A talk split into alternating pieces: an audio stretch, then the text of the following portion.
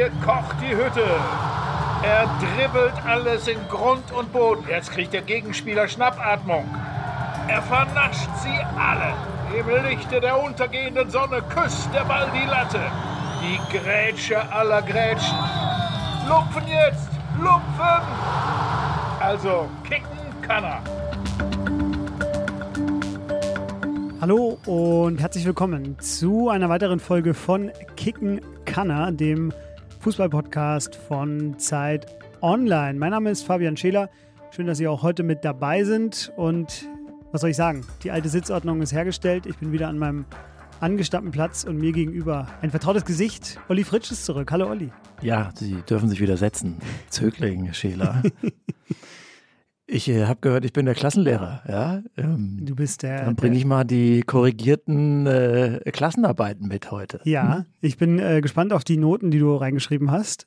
Es war köstlich. Ich habe mich wirklich äh, sehr amüsiert. Es war ein echter Flow drin. Und mal gespannt, was mit diesem Flow heute passiert. Hast du noch mit Mr. X reden wollen, nach, nachdem er dich ja, einsortiert ich, ich hätte, hat? Ich hätte sozusagen nur eine Kritik an der, an der Sendung. Ich kam viel zu gut weg. Findest ja. du? Ich hätte da mit mehr gerechnet. Also ich würde anders austeilen äh, gegen meine Kollegen. Also was Mr. X äh, oder was ihr zusammen da gemacht habt, das hatte ja fast schon literarisches ja? am Ende. Also ich fand, es war sehr extrem ausführlich. Es war und, zu lang, ja. Äh, nee, das, das wollte ich nicht sagen. Vielleicht war es zu lang, aber ich habe natürlich gerne zugehört. Und es war am Ende ja so andeutungsreich und dass man gut zuhören musste. Also man, man musste es zweimal oder dreimal hören, um bei manchen Stellen zu begreifen. Es war Deep Dive. Ja, das stimmt. Aber schön, dass es dir gefallen hat. Wir haben auch Post bekommen, äh, beziehungsweise Mail bekommen, Mails bekommen. Äh, Kann ja nicht immer wegbleiben. Zu diesem, äh, das sind wir jetzt vorlesen. Zu diesem Auftritt.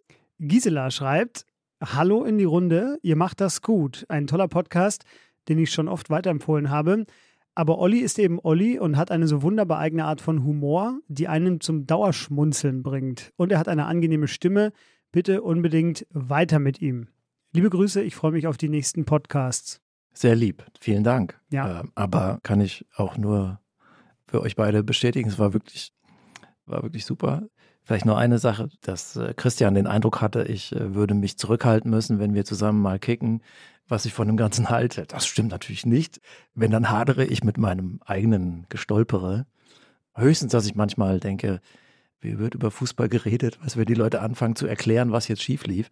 Das ist aber so, so ein Lebensthema. Mit Deutschen über Fußball reden. Da mhm. bin ich auch schon etwas traumatisiert. Das wird nochmal irgendwann eine Spe äh, Spezialfolge werden, wenn äh, wir mit dir über dein Lebensthema Deutschland und Fußball reden werden. Wir kommen zur heutigen Folge. Und zwar Mr. X, er hat offenbar mit dir gesprochen, auch nach der letzten Folge. Und er hat äh, wieder zwei Spieler mitgebracht, die er gewohnt fachmännisch sezieren wird. Olli, wen haben wir heute dabei? Xabi Alonso. Ein äh, Wunsch einiger Hörer, kann ich direkt schon ja, vorwegschicken. Kann ich verstehen. Maestro, ein sehr außergewöhnlicher Spieler. Die Lösung längst im Kopf, als andere noch nicht mal begonnen haben zu überlegen. Spielintelligenz am Anschlag länger als ein Jahrzehnt in den renommiertesten Ligen, Vereinen und Mannschaften. Schön, ihm zuzusehen. Klug auch beim Verteidigen, Körper zwischen Ball und Gegner. Eleganz auf und neben dem Spielfeld. Als Trainer zeigt sich Qualität, er kennt Qualität. Also noch keiner Hinweis in die Gegenwart. 98. Oh, das ist Also Goat-Nähe. Vielleicht der höchste Wert, der in der Mr. X-Rubrik jemals vergeben worden ist. Mussten wir nachgucken. Ich glaube auch. Und noch als Ergänzung von mir, Xabi Alonso war ja auch in der spanischen Nationalmannschaft immer gesetzt, obwohl da ja drei Spieler von Barça, nämlich Xavi, Iniesta, Busquets im Mittelfeld ja damals in der Hochphase von Barça ohnehin gesetzt waren. Da ist ja ganz wenig Platz noch für anderes gewesen. Es war aber immer klar, Xabi Alonso spielt auch und die haben ja da alles gewonnen und waren eine Zeit lang eigentlich unschlagbar.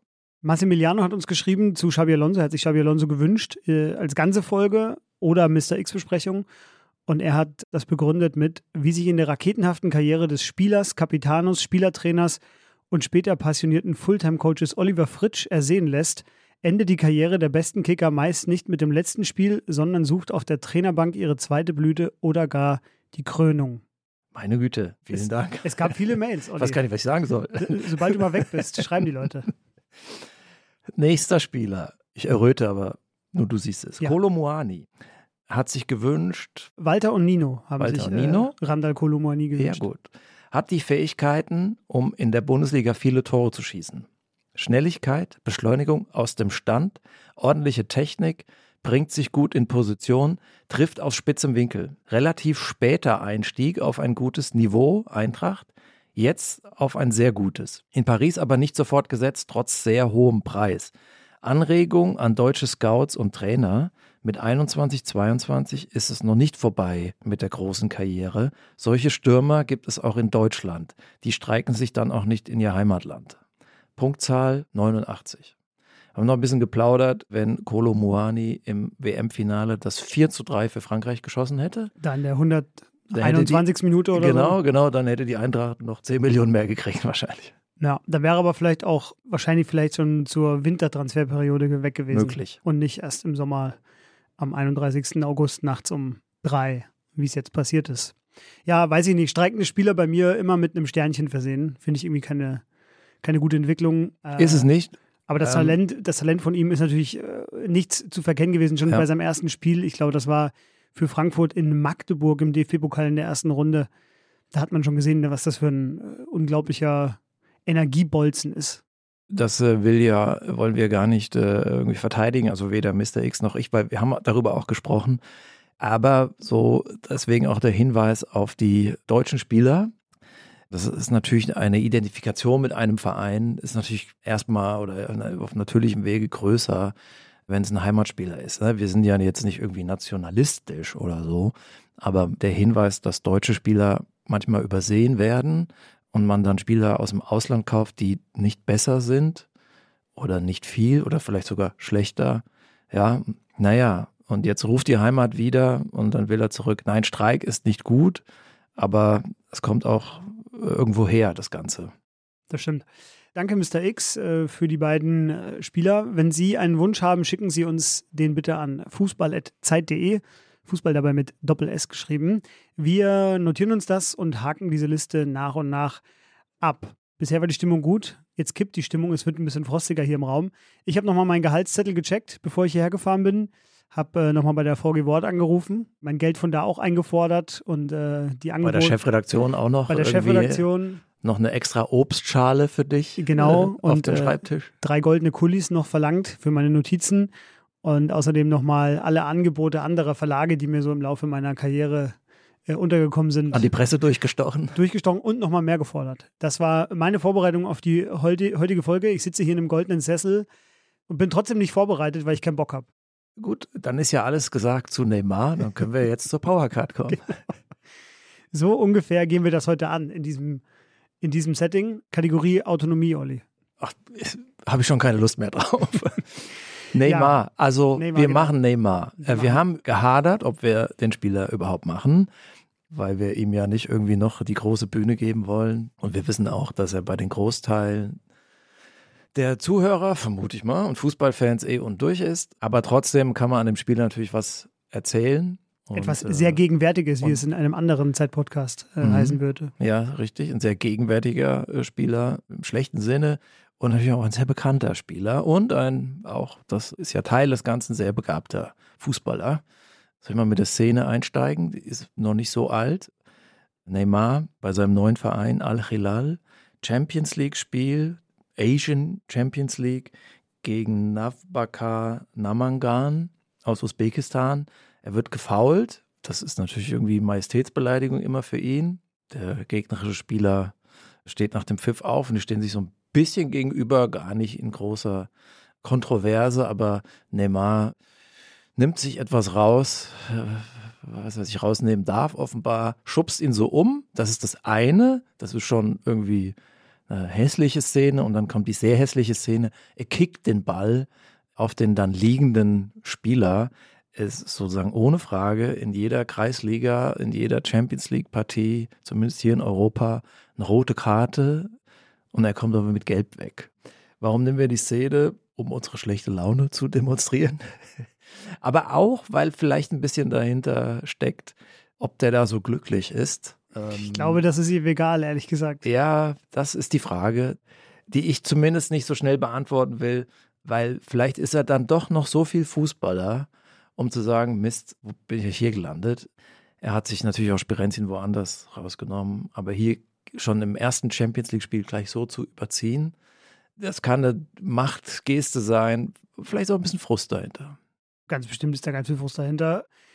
Bemerkenswert an der Szene fand ich noch, dass er aufgestanden ist und der Gegner am Ende lag. Das ist ja bei ihm häufig andersrum. Das äh, war das eine. Und ich glaube, wenn ich das richtig gesehen habe, hat er das Stadion dann auch alleine verlassen mit seiner Entourage nach dem Spiel und nicht mit der Mannschaft. Ja, was soll man da sagen? Also diese Allüren, die man von ihm kennt, die wird es wahrscheinlich jetzt in Saudi-Arabien nochmal in der gesteigerten Extraform geben, weil mit welchem Status ist er denn da? Also er ist ja jetzt nicht da, um, also auch um zu brillieren, okay, ja, für Kunststückchen, ja, aber ist ja so ein Zirkuspferd. Also das ist ja seine Rolle da jetzt und ein Zirkuspferd darf halt auch mal durchdrehen. Man gestartet es ihm, ne? Man will jetzt da den teuren Einkauf. Da gibt es wahrscheinlich auch politischen Druck, wenn Neymar im ersten Spiel vom Platz fliegt, ne? Also das Ganze, wie man dort eben mit Regeln umgeht, ist ja auch bezeichnend. Ich sitze auf dem Thesensitz, ja, äh, auf dem Thesenstuhl, habe ich gelernt. Der Thesenstuhl, genau.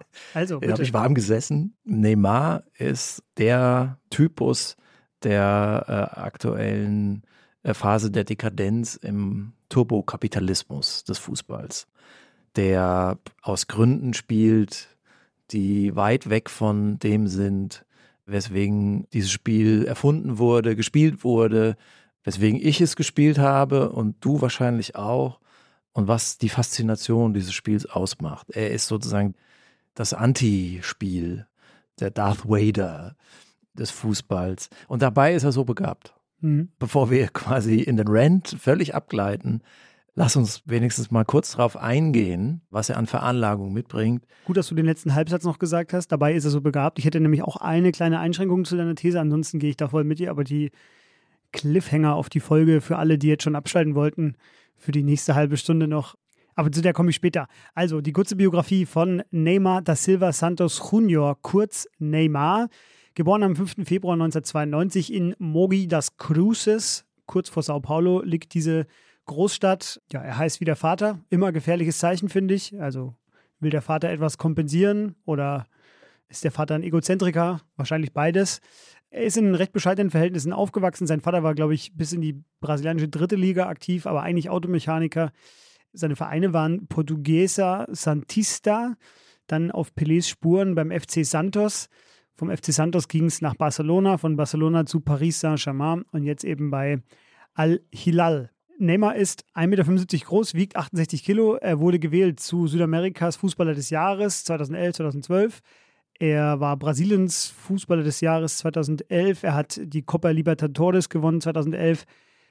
Das Pendant zur Champions League in Südamerika, die hat er wiederum dann 2015 mit Barcelona hier in Berlin gewonnen. Er war zweimal spanischer Meister, fünfmal französischer Meister, je dreimal Pokalsieger in Spanien und Frankreich, Olympiasieger 2016 und hat für die Nationalmannschaft 126 Spiele und 79 Tore erzielt. Das ist Platz drei bei den Einsätzen für die brasilianische Nationalmannschaft.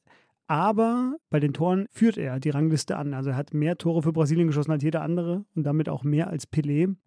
Ja, ging es nur nach den Ablösesummen äh, im Fußball, hätten wir ihn natürlich zuerst besprechen müssen, denn er hält den Transferrekord bis heute. 222 Millionen Euro hat er gekostet, als er nach Paris gewechselt ist und in den Top 25 der Ablösesummen kommt er gleich dreimal vor. Das ist ein kleiner Hinweis auf seine Karriere. 214 Millionen Follower bei Instagram und ja, das bunte Wissen, ich weiß jetzt nicht, wo ich anfangen soll. Vielleicht erzählt man vielleicht drei Sachen. Also er hat damals den Wechsel nach Barcelona, gab es irgendwie extrem viele falsche Angaben. Der Vater hat es so gedeichselt mit Barcelona, dass möglichst viel in die eigene Tasche gewandert ist. Barcelona und der Vater wurden wegen Steuerhinterziehung deshalb in Spanien auch angeklagt. 2019 wurde gegen ihn wegen Vergewaltigung ermittelt, das wurde aber eingestellt. Und 2022 hat er sich dann offenbar als Dank an den brasilianischen Präsidenten Bolsonaro, der ihn bei den Vergewaltigungsvorwürfen unterstützt hat, hat er quasi sich revanchiert und hat in der Wahlkampagne für Bolsonaro geworben. Ich finde die Netflix-Serie, die es über ihn gibt, die hat den perfekten Titel, das heißt nämlich Neymar The Perfect Chaos. Das kommt dem Ganzen sehr nahe jüngster Vorfall mit ihm, neben dem Wechsel nach Saudi-Arabien, dass er von einem brasilianischen Gericht verurteilt wurde, weil äh, sein riesiges Anwesen in Brasilien in einem Naturschutzgebiet liegt und er da einen künstlichen See gegen jede Vorschrift angelegt hat. Hat das, alles falsch. Ich meine, er hat auch viel richtig gemacht, aber ist wirklich das lebende Beispiel, dass manche Fußballer glauben, sie leben über dem Gesetz. Und zwar mit allem, was er macht, irgendwie. Und jetzt auch noch auf dem Platz. Ne? Jetzt auch noch äh, auf dem Platz. In genau, Saudi-Arabien offenbar. Mit der Szene, die du äh, vorgelesen hast. Ja. Ein letztes Detail noch, weil ich das auch so krass fand, dass er und sein Vater damals zur Gerichtsverhandlung wegen der Steuerhinterziehung mussten sie von Barcelona nach Madrid reisen. Und da gibt es ja wahrscheinlich jeden Tag im 20-Minuten-Takt Linienflüge. Sie sind aber mit einem Privatchat angereist und in so einer Glitzeranzugrobe. Da gibt es sogar einen schnellen Zug. Aber gut, davon wollen wir gar nicht reden. Das hat er noch nie gehört, das Wort, würde ja. ich jetzt behaupten. So, das war Neymar. Du wolltest gerade schon anfangen. Ja, jetzt hast du mir schon fast wieder die Lust genommen. nein, nein, nein, wir machen das hier professionell. Die Veranlagung, das Talent von Neymar, das ist so gesegnet mit Fußballskills, offensiven Skills. Der hätte mit Ronaldo und Messi regelmäßig um Ballon d'Or mitspielen können. Mit der Disziplin von Ronaldo und dem Fokus hätte er auch weiterkommen können als Ronaldo. Das ist schon so Messi, fast Messi-Liga, individuell gesehen. Also wie kreativ er dribbeln kann, äh, wie trickreich, mit welchem Tempo, Ballannahme, aber gleichzeitig auch sich einbinden kann in ein Kombinationsspiel, Passspiel, Freilaufen, Feinheiten in der Ballbehandlung. Das ist sensationell erstmal. Die Zeit bei Barcelona, Messi, Suarez, Neymar, das hatte ja erstmals einen großen Erfolg mit dem Champions League-Titel 2015. Hat auch mal in Barcelona eine Zeit lang den verletzten Messi vertreten, wenn man so will, also als Führungskraft in der Offensive und hat überragt. Und diese drei, Brasilien, Argentinien, Uruguay, die drei südamerikanischen großen Fußballnationen, Weltmeisternationen, vereint in der Offensive, das war ein Spektakel. Da kann man ja auch sagen, ja, die haben viel Geld verdient, ja, aber sie waren halt auch außerordentlich und sie haben zusammengespielt. Das war äh, Mannschaftssport, Fußball. Und wenn er auf diesem Weg geblieben wäre, dann würde man ihn in äh, eventuell als Goat Kandidaten handeln. Hätte ein großes Kapitel in der Fußballgeschichte schreiben können. Mit Brasilien natürlich auch, möglichen Titelgewinn bei einer WM, aber auch als jemand, der Barcelona in der, sagen wir mal, Post-Pep-Phase in neue Gefilde, blühende Gärten führt. Da er aber keinen Kompass hat, der auch mit Ethik zu tun hat und mit Orientierung, hat er sich für, für anderes entschieden und Deswegen ist jetzt Neymar das abstreckende Beispiel. Es macht, einen, es macht einen fast schon aggressiv, wenn man diese ganzen, es gibt wahrscheinlich über keinen Fußballer so viele Highlight-Videos äh, wie über Neymar, weil er einfach ja, so gespielt hat, wie er eben gespielt hat, wie du es gerade schon skizziert hast. Es macht einen wirklich wahnsinnig, dass, dass er das so weggeworfen hat. Also es ist ja wirklich das verschwendetste Talent im Weltfußball. Ich fällt kein Name ein, der sein, sein, das, was er kann, weggeworfen ist zu viel gesagt, weil er, ich meine, er hat ja immer noch er hat ja Titel gewonnen, aber nichts von Dauer geschaffen, sozusagen. Und das hätte er ganz einfach machen können, finde ich, indem er halt ja, mehr Disziplin gehabt hätte. Jetzt die, die Phase von Messi und Ronaldo, die ist jetzt schon seit zwei, drei Jahren vorüber, zumindest die ganz große Zeit. Dann könnte er jetzt. Er hätte noch, jetzt schon drei, äh, viermal den Ballon d'Or gewinnen genau. können. Also, Dann könnte er jetzt auch noch zweimal gewinnen, weil er ja noch in einem Alter ist, wo man jetzt noch nicht in die Rente ja. gehen muss. Mr. X schrieb eben, Qualität erkennt Qualität. Äh? Xabi Alonso, der Weltklasse-Spieler, der jetzt vielleicht auch ein Weltklasse-Trainer wird. Äh, Messi war ja immer ein Buddy von Neymar, von, von dem Fußballer. Ne? Als Neymar nach Paris gewechselt war, wollte Messi ihn zurückholen. Als Messi dann in Paris war, waren das die beiden, die immer sich ein bisschen ähm, sozusagen abgesetzt haben von Mbappé, weil die tatsächlich von dem, wie sie kicken, wie sie zusammenspielen, sind sie Mbappé voraus. Mbappé ist halt ein physisches Wunder. Die beiden sind auch physisch, aber jetzt nicht in der Liga Mbappé. Aber das Zusammenspiel, Tricksen, miteinander spielen, auch Pass spielen, Mitspieler einsetzen, da haben sie Mbappé einiges voraus. Das nochmal sozusagen zu dem, um nochmal zu unterstreichen, ja, was für ein Talent Neymar hat. Das wollen wir natürlich hier in einem Podcast, der sich immer Talenten widmet, in den Vordergrund oder zumindest an die erste Stelle. Äh, ja, oder halt auch Individualität feiern und die ist ja bei ihm zweifelsohne vorhanden. Also ich meine, das ist ein Fußballer, wenn man sich als Kind vorstellt, wie will man selber Fußball spielen und als Kind, bevor man irgendwie auch eine Position zuwiesen bekommt, man möchte ja genau das können, was er kann. Also mit dem Ball, alles am Ball. Der hat ja den Ball beherrscht. Das war ja sein, sein bester Kumpel. Hat Pässe mit dem Hintern gespielt, mit dem Rücken, äh, mit jedem Fuß, mit der Hacke, Bälle angenommen, den Ball behalten, die Gegner gelockt. Also es war ja alles, alles das, was man so äh, irgendwie am Fußball schön findet und mag, hat er ja gemacht. Drei Statistiken oder drei Zahlen noch untermauern, dass das, was du gerade schon gesagt hast, bevor wir jetzt in die dunkle Ecke abdriften seiner Karriere. Der hat 500 Pflichtspiele gemacht, hat 487 Torbeteiligungen vorzuweisen. Also er hat fast in jedem Spiel ist er mindestens an einem Tor beteiligt, das mit selber geschossen oder vorbereitet. Ich, ich, kenne die Statistik jetzt nicht, ist das noch äh, aufgeschlüsselt, aber ich kann mir vorstellen, dass er fast so viele Assists hat wie Tore oder zumindest so zwei Drittel, ein Drittel. Ach, das müssen wir mal nachgucken, das weiß ich nicht. Okay.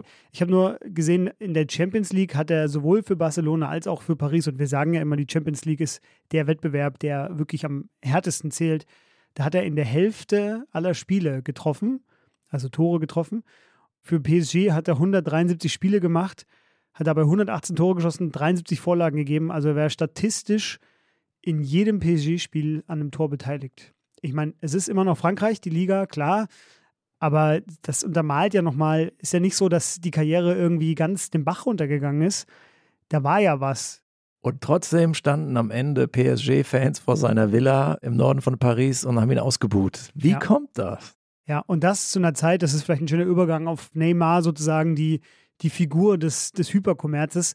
Zu der Zeit war er ja verletzt. Also das war ja jetzt im, im Frühjahr und er hatte da ja eine Knöchelverletzung. Und trotzdem sind sie vor sein Haus gezogen und haben gesagt, dass er nichts mehr da zu suchen hat. Es ging nicht um aktuelle Leistungen, die er nicht gezeigt hat, sondern er ist der Inbegriff für dieses PSG-Projekt, das jetzt auf eine neue, in eine neue Ära gerade eingebogen ist. Aber die Ära, die äh, bisher war, nämlich mhm. sich mit Geld zu versuchen, den Erfolg zu kaufen, die ist gescheitert. Und er ist das Symbol, die Figur dieses Scheiterns. Ja, vielleicht findet da gerade eine Korrektur statt, aber lass uns nochmal in die Anfänge gehen. PSG Katar geführter Großclub aus Frankreich. Ne? Also solange Neymar bei Barcelona war, war er, sagen wir mal, auf dem rechten Weg. Ich will jetzt nicht klingen wie ein Prediger, aber ich glaube, die Zuhörerinnen wissen, was ich meine. Barca ist auch kommerziell und verschuldet sich und da verdient man auch einen Haufen Geld. Aber es ist als Sportverein, mehr als ein Club heißt es ja, so stark auch durch eine sportliche Identität geprägt und eine Tradition, und vor allen Dingen durch Leute, die dort arbeiten, ein gewisses Fußballverständnis haben, auch die Mannschaft, war er integriert in ein Team und deswegen konnte er da auch als Teamspieler fungieren. PSG funktioniert eben anders. Die kaufen sich quasi Luxusaccessoires, weil sie sich sie leisten können und stellen sie in Vitrinen aus. Aber das Prinzip, gemeinschaftlich etwas zu erreichen oder der Starke hilft dem Schwachen oder so. Ich, ich klinge jetzt schon wie Sepp ne? aber dann ist es halt so. Das ist da ja aufgehoben. Ne? Da geht es irgendwie darum, äh, durch Extravaganz und Reichtum Leute ins Stadion zu kriegen. Und hier kann man wirklich sagen, dass der Kapitalismus das Geld dem Fußball schadet. Also dem Spiel selbst und den Spielern selbst. Also könnte jetzt zu einer Systemkritik ansetzen und dann irgendwie sagen, ja, Neymar ist auch ein Opfer ne, von diesen, äh, oder ist nur ein Objekt in dieser. Aber so weit wollen wir es ja hier nicht treiben. Eigentlich schon. Vielleicht doch. Ich meine, bei jedem seiner Wechsel hat das Geld die wichtigste Rolle gespielt. Also bei jedem. Von Santos nach Barcelona, Steuer hinterzogen dabei. Es ging darum, möglichst viel rauszupressen. Von Barcelona nach Paris müssen wir gar nicht drüber reden. Der Rekorddeal bis heute und jetzt eben von, ja. von Paris nach Saudi-Arabien. Ja. Es stand immer im Mittelpunkt. Ja. Der Fairness halber müssen wir sagen, das gilt auch für andere, äh, gilt vielleicht auch für Modric oder Franz Beckenbauer sogar. Und trotzdem waren, sind das auf dem Feld immer noch Spieler, die etwas ausstrahlen und die so, sagen wir, so Fußball spielen, wie wir uns sich das vorstellen. Neymar hat in Paris aber auch als Fußballer die Orientierung und den Kompass zum Teil zumindest verloren. Also ich erinnere mich an Szenen und das waren jetzt nicht Einzelne, sondern hatte Strategie, wo er Gegenspieler einfach vorführt. Beispielsweise Kimmich äh, in einem Spiel gegen Bayern. Natürlich kann Kimmich nichts ausrichten gegen Neymar, weil er spielt ja so im, im Käfig Fußball. Noten äh, drei Klassen über ihm. Der hat den da äh, frisch gemacht und getunnelt, aber man hatte den Eindruck, das ist jetzt nicht im Sinne und zum Zwecke des Erfolgs, sondern er will die vorführen. Oder wie viele Dribblings gingen ziellos irgendwo hin Richtung Seitenlinie, nur weil es in dem Moment gerade Herrn Neymar in den Sinn kam, jetzt mal zu glänzen und mal sozusagen eine kleine Machtdemonstration vorzuführen und sich zu erheben, na, über den Gegenspieler, auch über die Mitspieler und über das Spiel selbst das führte dann ja auch dazu, dass diese, dieser Verein äh, den großen Erfolg ja eben immer verpasst hat. Ne? Französischer Meister sind sie gar nicht immer immer, aber doch meistens. Aber in der Champions League gab es ja dann auch heftige, enttäuschende Niederlagen, wo Herr Al-Khelaifi dann ähm, die Schiedsrichterkabine gestürmt ist oder sonst wie rumgetobt hat. So funktioniert Fußball nicht, dass man sich das alles nur zusammenkauft. Vielleicht sogar die schöne Erkenntnis daraus, wenn man sagt, naja, das Geld ist dann eben doch nicht alles und es macht nicht glücklich. Meine Güte, was für Phrasen. Aber Paris ist ja das beste Beispiel dafür und glaube, das haben die jetzt auch erkannt. Und Messi spielt da ja auch so eine Rolle. Natürlich ist das kein Neymar, aber zum großen Erfolg von PSG hat er auch nichts beigetragen. Jetzt ist er weg und die setzen offenbar mehr auf Franzosen. Colomani haben wir genannt, es gibt Hernandez, Dembele, alle auch teuer, ist mir schon klar, aber vielleicht entsteht da jetzt ein bisschen was mit Identität und das war ja vorher nicht der Fall. Das stimmt. Das ist die Idee, zumindest wenn man sie richtig versteht. Sie waren ja einmal sehr nah dran. Das war 2020, diesem Pandemie-Mini-Champions League-Turnierformat. Das Finale ganz knapp gegen die Bayern verloren. Gegen Manuel Neuer verloren. Gegen Manuel Neuer. Neymar hat. Äh, gegen das Mastermind Hansi Flick verloren. Neymar hatte eine Großchance gleich zu Beginn, die von Manuel Neuer äh, vereitelt worden ist. Und dann nahm das Spiel eben seinen Lauf. Ein Ex-PSG-Spieler hat für die Bayern getroffen, Kingsley Coman. Findest du es bemerkenswert, dass Thomas Tuchel der Einzige war, der ihn offenbar verstanden hat oder der zumindest gewusst hat, wie er ihn zu nehmen hat? Gute Frage, Tuchel und Neymar. Kann sein, dass Tuchel das gewusst hat. Vielleicht würde ich eher sagen, Tuchel hat sich dort auch gewaltig anpassen müssen. Ne? Also er war vorher Spieler gewohnt wie Marcel Schmelzer, und jetzt hat er mit Neymar zu tun. Das sind natürlich auch von, von der Ausstrahlung, vom Selbstverständnis ganz andere Typen. Ich denke mal, das war lehrreich für, für Tuchel, ob jetzt Neymar hm, so viel da sich hat sagen lassen von Trainern wie Tuchel oder überhaupt, oder ob nicht jeder Trainer an PSG und Neymar gescheitert wäre, vielleicht sogar Guardiola offene Frage. Ist, glaube ich, Neymar keiner, der irgendwie einen Trainer akzeptiert. Man muss immer sehr viele Kompromisse eingehen. Das hat ja Tuchel wohl auch. War clever, kann man sagen. Meine Güte, die Pandemiesaison 2020, da, das hat die Deutschen und die Franzosen einfach in eine vorteilhafte Situation gebracht. Das hat Bayern gut genutzt. Paris wäre ja fast im Viertelfinale an Bergamo gescheitert, ne? wenn sie da nicht in der 88. noch noch ein Tor. Ich glaube so. auch Neymar sogar. Ja, kann sogar sein. Ja. Oder legt zumindest das Tor auf. Da hätte es fast gereicht. Aber das ist so die Saison mit dem Sternchen, finde ich. Ich finde es ja noch bemerkenswert, bevor wir über das Kapitel Saudi-Arabien reden, was er für mich sozusagen ist, ist, er will zeigen oder er ist der Beweis dafür, was mit dem Ball alles möglich ist. Also er kann alles mit dem Ball, glaube ich. Es gibt nichts, was er nicht kann. Er hat wahrscheinlich drei neue Tricks erfunden. Er hatte, konnte die alle anwenden, auch wenn es manchmal total sinnlos war, wo er hingedribbelt war er hat es zumindest mehr drauf als wirklich alle anderen. Ich finde ihn sogar also mehr vor Ronaldinho, was das Dribbeln angeht. Ja, noch mehr Zug, noch schneller. Ja, so. aber es hat halt eben seinen Preis, wenn man das kann. Und das wusste er. Und den hat er dann auch fest, selber festgelegt. So, das ist die Haltung, mit der er, glaube ich, an den Fußball rangegangen ist. Wenn ich euch schon die Show besorge, dann zahlt ihr dafür. Genau in dieser, in dieser Haltung, in dieser Entertainment am Anschlag Haltung, ist fast schon so eine, ich will nicht über den amerikanischen Sport nichts Schlechtes sagen, aber für mich ist das die NFL ja so ähnlich sozusagen. Es ist so eine, es driftet ins Obszöne ab. Also eine meiner Lieblingsanekdoten ist die, dass äh, als Dani Alves mal mit einer Banane beworfen wurde, hat Neymar auf Facebook eine, eine Solidaritätskampagne gestartet. Die hieß Wir sind alle Affen und alle haben mitgemacht. Italienischer Premierminister, die brasilianische Präsidentin damals, Dilma Rousseff, zur Unterstützung eine Banane zu verzehren. Und man dachte, coole Aktion von Neymar, bis rauskam, dass das eine seit Wochen geplante PR-Kampagne war, weil die Werbeagentur, die auch in seinem Firmenkonglomerat von, von ihm und seinem Vater irgendwie engagiert ist, hat bereits T-Shirts mit diesem Motiv verkauft. Also da ist wirklich nichts zu schade, um nicht doch irgendwie noch Geld mit dran zu verdienen.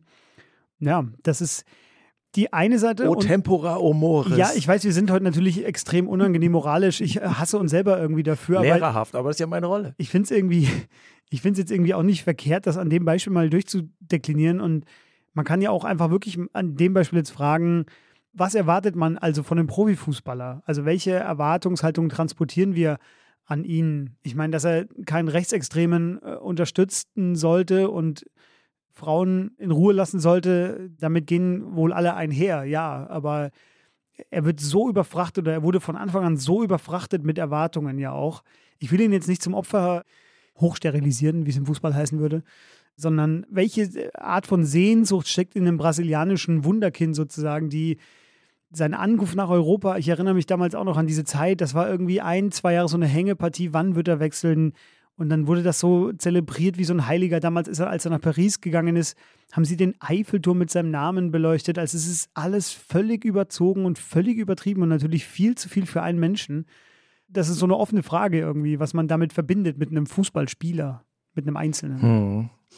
Ja, will natürlich immer auch den Kontext berücksichtigen. Wir sind ja irgendwie alle von unserem Umfeld geprägt, von den Umständen, vom Zeitgeist, von dem, wie wir behandelt werden, wo wir reinwachsen. Wer kann sich schon äh, davon freimachen? Aber ich erwarte, dass sie von Fußballern, dass sie wenigstens auf dem Feld das ausstrahlen, was den Sport ausmacht. Dass sie für eine Mannschaft spielen, als Teamsportler auftreten, sollen gerne ihre Individualität ausleben. Und natürlich ist es ein Umfeld, was sehr von Konkurrenz und Selektion geprägt ist. Da muss man sich durchsetzen, da braucht man Selbstvertrauen. Ein bisschen Extravaganz schadet auch nicht.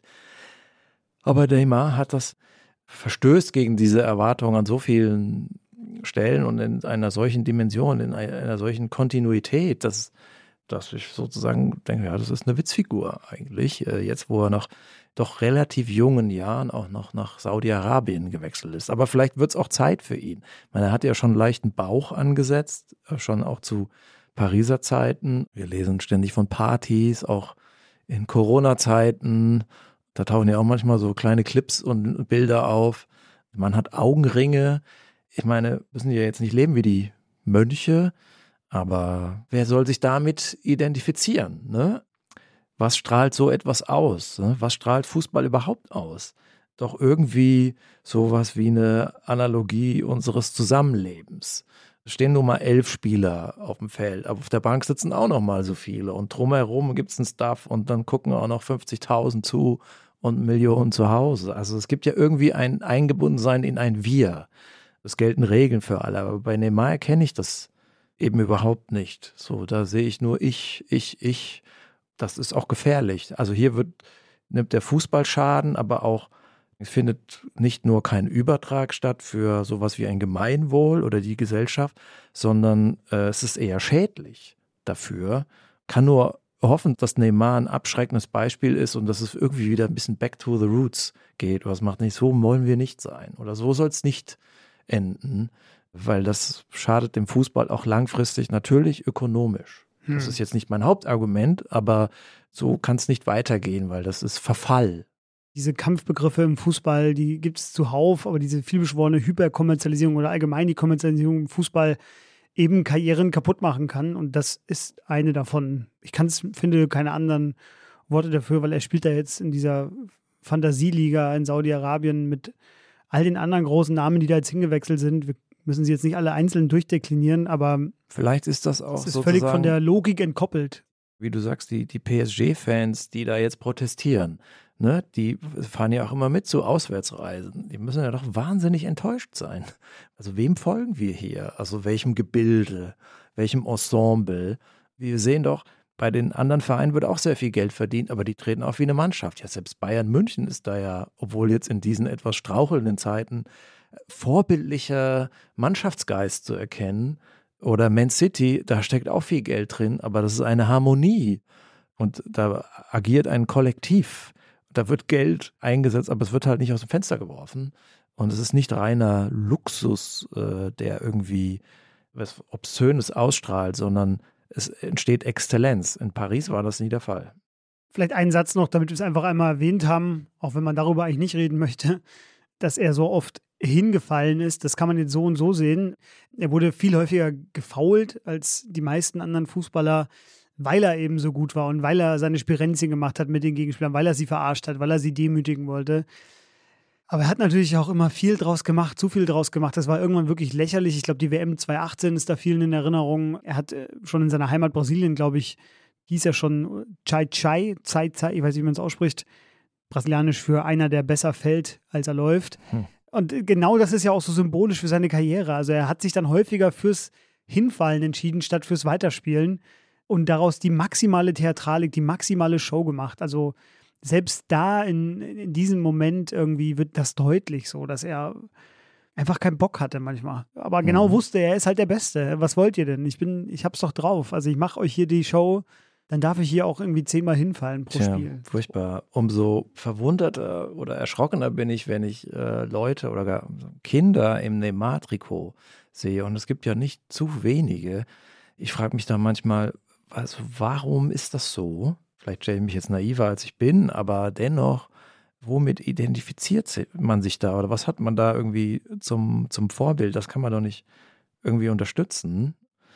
Sind wir Medien da vielleicht auch mit ein Stück in der Verantwortung, dass wir uns mit solchen Phänomenen, Spielern auseinandersetzen, dass wir darüber berichten, sie noch irgendwie bekannter machen?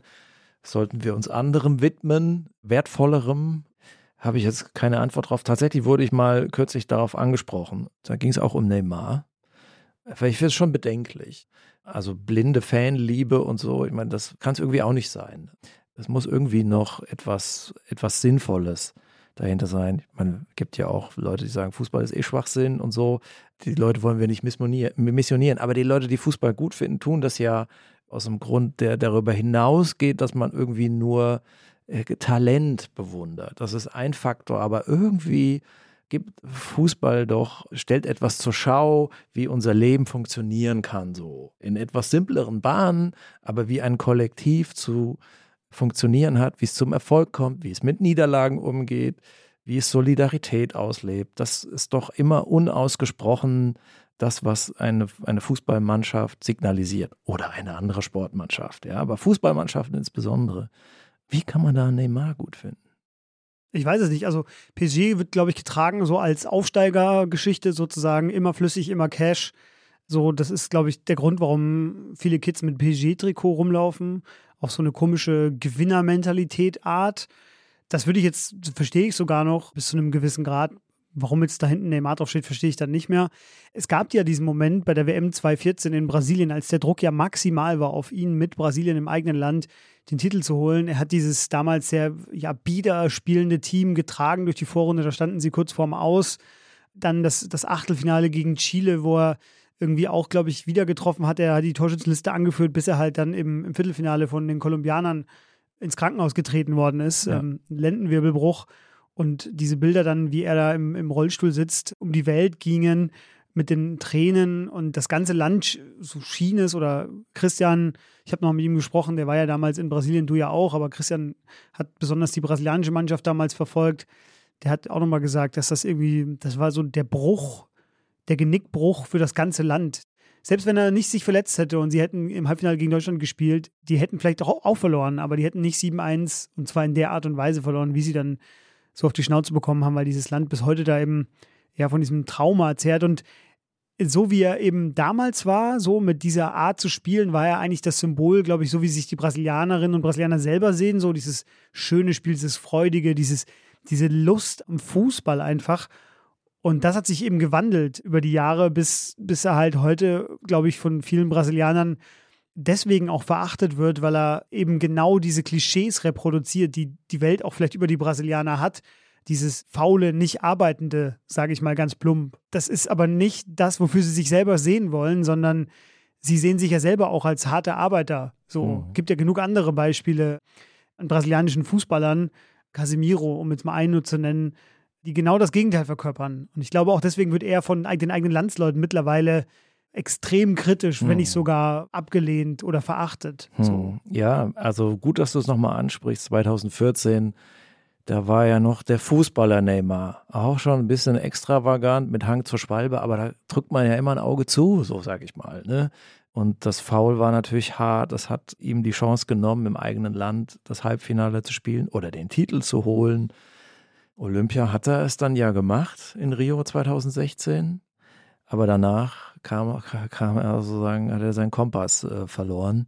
Hätte viel aus ihm, aus ihm werden können. Und ich verbinde das, das Talent schon mit Brasilien. Ich meine, das war der beste Fußballer Brasiliens, der der letzten 10, 20 Jahre oder in der Geschichte Brasiliens einer der besten Fußballer von seiner Veranlagung, vielleicht einer der drei besten. Pelé hat in seinen Anfangsjahren gesagt, wenn er so weitermacht, wird er besser als ich. Ja, aber es kam dann anders, leider. Das äh, ist auch Teil dieser Karriere, ne? dieses, dieses Foul. Gut, dass wir das jetzt zumindest auch noch mit drin haben. Das, das darf auch etwas versöhnlicher sein. Neulich nochmal die Dokumentation über Ayrton Senna gesehen also ein Formel-1-Fahrer, mit der sozusagen Hunderttausende Millionen dann am Ende auf die Straße von Rio gebracht hat, im, Fall, im Moment seines Todes oder seiner, seiner Beerdigung, der hat sich sozusagen ganz starke Identifikation mit seinen Landsleuten, äh, viel getan, ne? Stiftungen für Kinder, immer mit der Brasilienflagge äh, auf dem Podium gestanden, ein nahbarer Typ, die können auch viel Geld verdienen. Jeder weiß, dass man als Formel-1-Fahrer enorm viel Geld verdient, aber wenn man so eine Ausstrahlung hat, dass man das für irgendjemanden tut, der einen supportet, ja, der sich mit dir identifiziert, mit deiner Mannschaft, dann ergibt das einen Sinn. Dann gibt es irgendwie einen Wert, einen gesellschaftlichen Wert sogar. Und das wird Neymar jetzt aber nicht mehr hinkriegen in Saudi-Arabien. Wir werden es nicht verfolgen, was er dort tut. Ab und zu mal spült es einen natürlich irgendwie News in die Timeline. Und dann guckt man da, was er da fabriziert. Ich bin gespannt. Und vielleicht das noch zum, zum Abschluss. Rein theoretisch wäre es ja möglich, dass Spieler, die jetzt nach Saudi-Arabien gehen oder nach Katar oder irgendwie in den Mittleren Osten, wo Öl und Geld fließen, dass die auch etwas Völkerverbindendes tun. Ja, so westöstlicher Divan-mäßig, dass sie zu einem anderen Zwecke dahin gehen, als viel Geld zu verdienen, sondern wirklich etwas tun, was wovon viele Menschen und Völker profitieren, weil sie natürlich eine Plattform sind, die auch in einer politischen Auseinandersetzung, die es ja immer gibt, ne, zwischen Ländern, die Menschenrechte eben nicht, äh, also unverhandelbar sehen und, und Europäern, da etwas zu verbinden, also sagen, wir sind ja jetzt nicht anti-arabisch oder so, sondern uns geht es um regelgebundenes Leben und Fußballspielen. Da könnten diese Spieler und Sportler so viel leisten, Vielleicht überrascht uns ja der eine noch oder der andere mit solchen Aktionen. Ich will jetzt nicht naiv sein, aber rein theoretisch wäre es ja möglich. Es wäre möglich, wenn ich mir jetzt das Interview durchlese von Jordan Henderson, der ja auch nach Saudi-Arabien gewechselt ist und äh, streng befragt worden ist von den The Athletic-Kollegen, wie er sich da verrenkt hat, als es um seine frühere Rolle als äh, Botschafter und Ally der LGBTQ-Community ging. Also da bin ich sehr skeptisch, ob das irgendwie. Also ich weiß, was du meinst und ich, ich bin möchte, auch skeptisch. Ich möchte, ich möchte, es nicht, ich möchte es nicht in Abrede stellen. Ich habe nur große, große, große Zweifel. Ich habe auch sehr, sehr große Zweifel äh, und die Chance ist wahrscheinlich unter 1 gegen 0 tendierend. Aber ich sage ja nur, es wäre ja möglich, es wäre möglich äh, dass Ronaldo, ja. so wie George Harrison bei den Beatles, die äh, fernöstliche oder mittelöstliche Musikkultur eingeführt hat mit Sitar Hindu-Musik und so weiter. Äh, also sozusagen, da entsteht ja eine Brücke, die dann ja irgendwie etwas von Wert schafft und Verbindendes schafft. Aber vermutlich ist das von dieser Generation Fußballer nicht zu erwarten. Kein Muhammad Ali und kein Ayrton Senna in dieser Fußballergeneration. Nee, tatsächlich nicht. Diese moralinsaure Folge, die krönen wir jetzt mit der Top 5. Ich hatte gar keinen Spaß, sie rauszusuchen. Es war der frustrierendste Akt der ganzen Arbeitswoche. Willst du den Namen? Äh, Ach, Spaß es mir schon gemacht. Ja, nee, ehrlich gesagt gar nicht. Sag mal den, den Namen nochmal der Top 5 Fußballer, die wir heute hier versucht haben zusammenzusuchen. Top 5 Football Bitches. Football also die Bitches. für, für Geld ihre Werte, die man mit ihnen verbunden hat oder für die sie stehen können, äh, verraten haben. Wir können es ja schnell machen. Ja, äh, gerne. Also äh, fünf habe ich tatsächlich Xavi, der auch Katar-Botschafter wurde. Das ist jetzt nicht das größte Vergehen, aber es war schon enttäuschend, weil man mit Xavi einfach so viel verbindet. Bei mir fünf, Slatan äh, Ibrahimovic. Ist natürlich Gotteslästerung, weiß ich. In den Football Leagues, die der Spiegel publiziert hat, war in die Rede von 26 Millionen Euro pro Jahr Gehalt bei Manchester United. Und ich glaube, er hat auch auf allen seinen anderen Stationen, bis auf jetzt am Ende, hat er in Milan auf viel Geld verzichtet, aber da hat er auch nicht mehr gespielt. Aber Slatan Ibrahimovic für mich auch ein, einer, okay. der das Geld gesucht und gefunden hat. Vier Jordan Henderson. Du hast schon gesagt, mehr muss man dazu nicht sagen. Jetzt auch nach Saudi-Arabien gewechselt, für die, die es nicht mitbekommen haben. Ja. Vier bei mir äh, der Brasilianer Hulk, eine interessante Karriere hingelegt. Zuerst in Brasilien gespielt, dann in Japan, von Japan nach Portugal und in Europa war dann lange bei Zenit St. Petersburg, dem äh, Gazprom-Verein, und ist dann nach Shanghai gewechselt, als China für kurze Zeit das versucht hat, was Saudi-Arabien jetzt versucht und ist da dann irgendwie nach zwei Jahren wieder die Koffer wieder gepackt und spielt heute in Brasilien. Drei Julian Draxler, in einem äh, großartigen Verein ausgebildet worden, groß geworden, Schalke 04, die Dortmunder werden mir nicht zustimmen, aber sie werden mir vielleicht zustimmen und sagen, naja, das ist ein Verein, der einer Region etwas gibt, weil das gilt ja für Dortmund auch. Es ist halt nur eine andere Farbe. Dann geht er nach Wolfsburg. Das war ja sportlich schon kein Fortschritt in dem Fall, weil Schalke ja um den Titel gespielt hat zu diesen Zeiten. Aber alle wissen, warum er dahin gewechselt ist. Das war schon ein ganz schräger Wechsel. Dann PSG, ne? also in dieses fensterlose Haus und jetzt ist er in Katar gelandet. Das ist Kontinuität. Super Fußballer unter den, was Talent angeht, so die Götze-Liga, vielleicht sogar noch einen halben C vorne, weil er auch noch Physis und Schuss mitbringt. Aber was verbindet man mit Julian Draxler? Ich weiß es nicht. Deine Nummer drei? Die geniale Vorlage auf Raoul, aber das war, glaube ich, in irgendeinem unbedeutenden Vorbereitungsspiel. Hm. Meine Nummer drei, äh, auch nochmal China, und zwar Oscar, der deswegen bei mir da gelandet ist, weil er 26 Jahre jung war, als er im besten Fußballeralter von Chelsea, also aus der Premier League, das war die Chelsea-Hochphase 2012, 2013, als er von da nach China gewechselt ist. Und Antonio Conte hat über ihn gesagt, Leidenschaft muss vor dem Geld kommen. Auf zwei Roberto Mancini, Trainer von Italien, Held 2021 mit Italien Europameister geworden, WM-Quali, die nicht geschafft, aber ein, eine Fußballnation, die so ein bisschen hinterherhängt und er hat wirklich großartig Fußball gespielt mit eigentlich eher 1B-Spielern und jetzt geht er nach Saudi-Arabien, obwohl Italien ihm auch nach Misserfolgen zu ihm gestanden hat und die Flagge ausgerollt hat, mit Kompetenzen ausgestattet und mit Liebe überhäuft. Aber der schnöde Mammon Mehr muss ich sagen. Du hast jetzt einen Trainer auf Platz zwei. Bei mir ist es ein Funktionär, stellvertretend für diese verseuchte. die habe ich gar nicht gedacht. Für dieses verseuchte Gewerbe. Chuck Blazer bei mir auf Platz zwei. Oh, ja. Spitzname Mr. 10%. Mr. 10%. Für den legendären Deal, den er damals ausgehandelt hatte mit, seinem, mit seiner eigenen Mittel- und Nordamerika Fußballkonföderation, der ihm quasi 10% der Einnahmen zugesichert hat. Als Symbol für diese Sepp Blatter-Jahre, aber auch schon vorher und auch vermutlich nachher das bei der FIFA, wie es da zugeht. Und Chuck Blazer mit dem schönen Spitznamen Mr. 10%. Dein Platz 1. Eigene Liga, Neymar. Mehr muss ich nicht sagen. Außer wie viel? Drei Saunen, acht äh, Lambos oder was umgekehrt? Ich weiß nicht mehr. Ich verfolge es jetzt nicht im Detail. Da kommt keiner mit.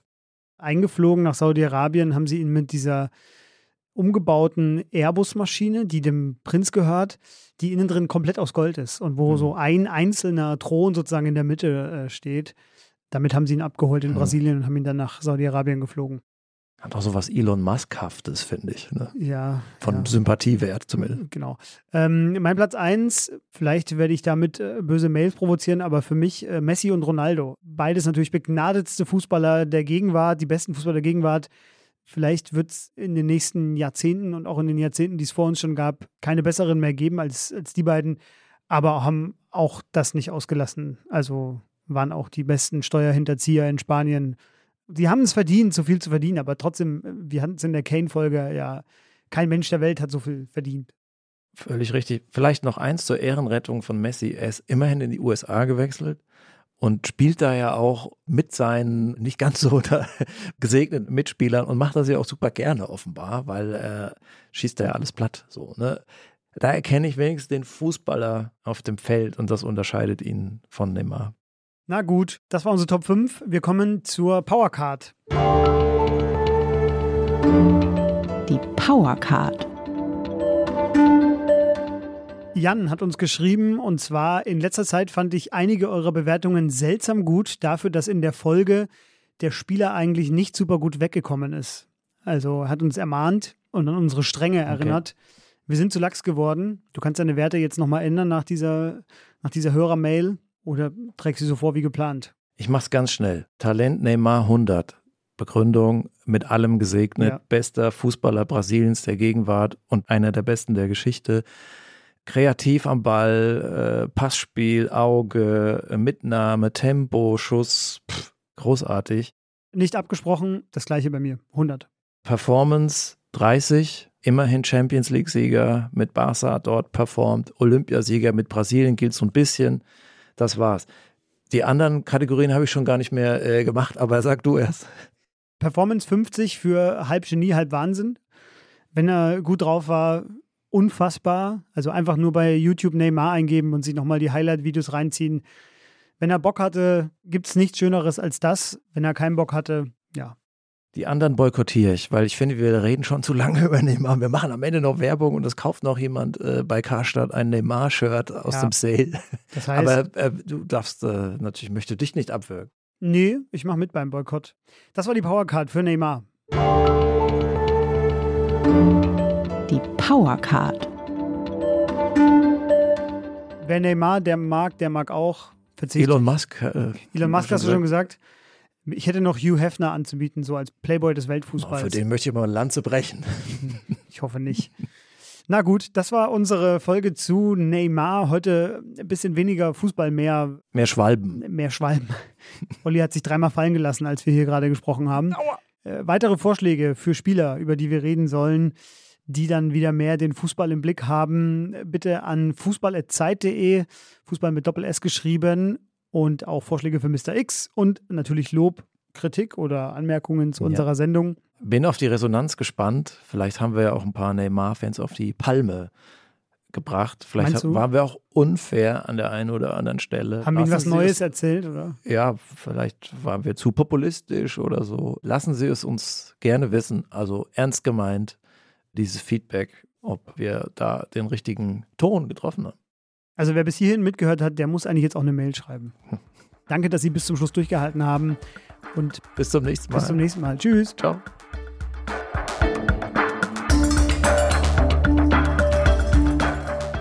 Kicken kann er. Ist ein Podcast von Zeit Online, produziert von Pool Artists.